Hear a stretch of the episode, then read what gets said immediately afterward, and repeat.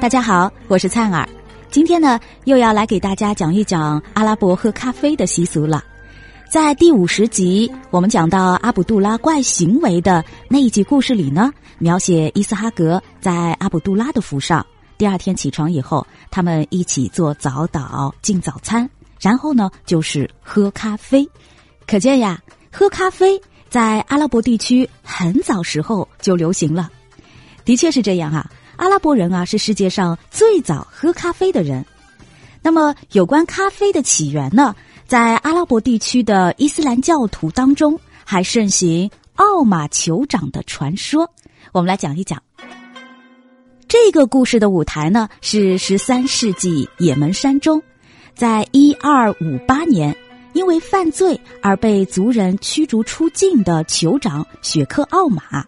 流浪到了离故乡摩卡很远的位于阿拉伯的瓦萨巴的时候呢，他这个时候已经是非常的饥饿，也非常的疲倦了，所以呢走不动了。当他坐在一棵树根上休息的时候，他发现一只小鸟停在这棵树的枝头上，以一种从来没有听过、极为悦耳的声音啼叫着。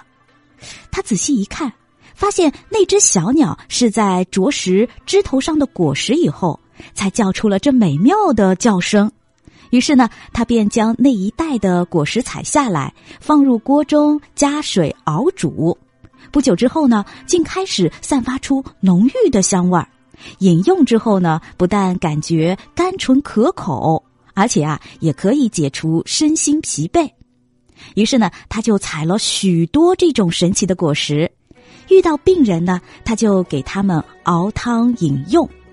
那在这里哈，的确在阿拉伯地区，其实还流行着另外的一种说法，就是最早的时候说，阿拉伯人如果是胃痛的话，他们会喝这个咖啡。那最早呢，他们是将干燥的生咖啡豆粉碎以后，作为胃药来饮用的。这个故事里呢说。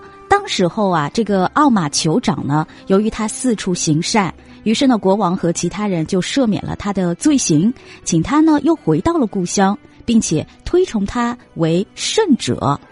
这个呢，就是奥马酋长传说的一个故事。阿拉伯人啊，视咖啡为慷慨的象征，买最好的咖啡壶，举行咖啡聚会，以象征地位和声望。他们呢是很喜欢喝咖啡的。这种咖啡呢叫土耳其咖啡或者叫阿拉伯咖啡，杯子呢很小，味道浓，颜色接近黑色。通常呢饭后或招待客人的时候都会喝上一杯。跟其他的咖啡不一样，土耳其咖啡煮制的方法是很特别的。一般呢是用一个葫芦状的铁质小咖啡壶，加水以后呢放在炉子上煮，之后呢再放入咖啡粉，轻轻的搅拌而成。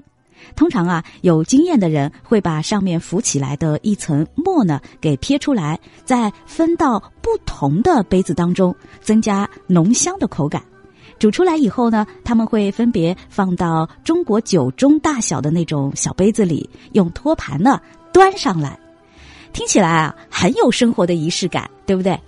不过呢，有人会说，好像挺麻烦的，有没有简单易操作、口感又纯正的呢？当然有，那接下来呢，我就来跟大家说一说一种又有生活仪式感又简单操作的泡咖啡的方法。现在呢，有一种挂耳咖啡，就是把刚刚烘焙好的咖啡豆磨成粉，再装进滤纸包，充满氮气。啊，听到这儿，有朋友又会问了，为什么要充氮气啊？充氮气其实就是为了保证这个咖啡的新鲜。那等你要喝的时候啊，只需要就是拆开挂耳咖啡挂的那个杯沿，热水一冲，就能够喝到一杯和咖啡馆一样口感的现磨咖啡了。好，听到这里呢，如果你感兴趣的话呢，我会上一个链接啊，你可以在这个音频的页面上来看到这款挂耳咖啡呢，是于田川咖啡。有朋友会说啊，这个品牌还是蛮熟的，因为呢，他也喝过于田川咖啡，他们家的咖啡真的是特别的香，特别的好喝的，的确是这样，因为它的这个烘焙技术啊是比较的先进的，那么它的咖啡豆又是选的比较好的，因为它的咖啡豆是选用的世界各地的一个优质咖啡豆嘛。今天我上的链接的这一款咖啡呢，它是一款和喜马拉雅合作的联名礼盒。包装呢是很喜气的，大家看一下，在那个红色购物车里很漂亮。原价呢是一百九十九元，粉丝的专享价是一百一十九元。这个呢是今年冬天于田川和喜马拉雅联合推出的一款联名礼盒，也就是说是最新的哈，一个保温杯和二十包挂耳咖啡的一个贴心组合，希望你在寒冷的冬日也能够随时享用到温暖的鲜咖啡。那么，另外啊，就是你所购买的礼盒呢，同时也会变成一份温暖的。为什么这么说哈？因为你只要是每成交一笔，于田川和喜马呢将会通过公益组织为上海的医护人员送出五杯咖啡，感谢在过去一年医护人员的付出。希望今年我们都能够过一个好年啊！所以呢，是非常的有意义的，还有这个公益的价值在里面啊，我也是非常推崇这一点的。嗯，另外的话呢，就就是这个礼盒，你看一下啊它的一个心愿小咖啡壶是非常的漂亮的，就是这个保温杯，你可以买了以后做一个纪念，我觉得非常的棒。新年的时候送送礼物呢，也是非常的棒的，很贴心的一个礼物。所以呢，其实我个人也是买的，因为我觉得这个很有意义。好了哈，那废话不多说。我就给大家来上这个链接了，感兴趣的小伙伴就可以下手了。我亲自是尝过的，也让办公室的同事也尝了一尝，味道呢是确实不错。它主要是一个香，是它的一个特别的一个标签，我认为是哈。